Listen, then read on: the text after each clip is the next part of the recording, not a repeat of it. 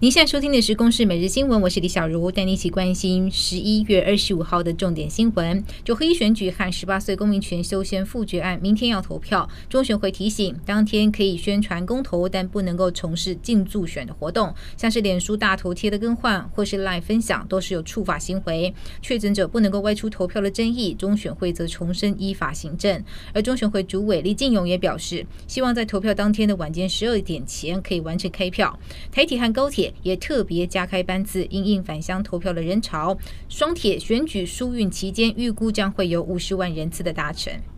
首都选战倒数，国民党蒋万安的车队扫街，也呼吁市民要踊跃投票。而选前之夜，绿营城市中有总统蔡英文和阁揆苏贞昌力挺。而在亲民党主席宋楚瑜部分是否会出席黄珊珊的选前之夜，也引起关注。对此，黄珊珊语带保留，强调市民才是主角。新竹市选举蓝绿白攻防激烈，民进党主席蔡英文今天力挺沈惠红，要大家先讨俩好点，电话拉票顾票。对于新竹市出现一台为蒋万安、高虹安拉票的宣传车，蓝白和弃保发酵。国民党林根仁反击，选举奥步百出，相信市民雪亮的眼睛。而民众党高虹安今天在脸书公布美国博士论文的审查信，确认没有研究学术或是版权的不当行为。明天投票日，气象局提醒，今晚到明天清晨还是会有一波水汽通过，北部和东半部地区仍有降雨。至于今年冬季平均气温接近正常，十一月目前平均温度是二十四点三度，整体气温偏高，也有可能是史上最温暖的十一月。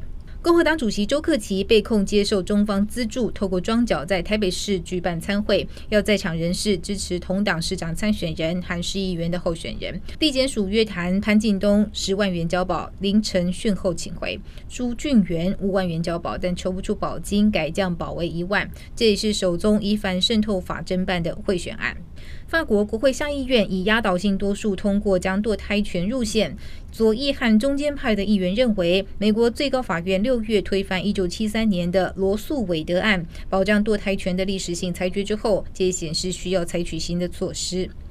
马来西亚的国家元首苏丹阿卜杜拉二十四号任命选后的第一大党希望联盟的领袖安华做首相。今年七十五岁的安华宣布不要领薪水，答应要打击贪腐和专心在发展经济。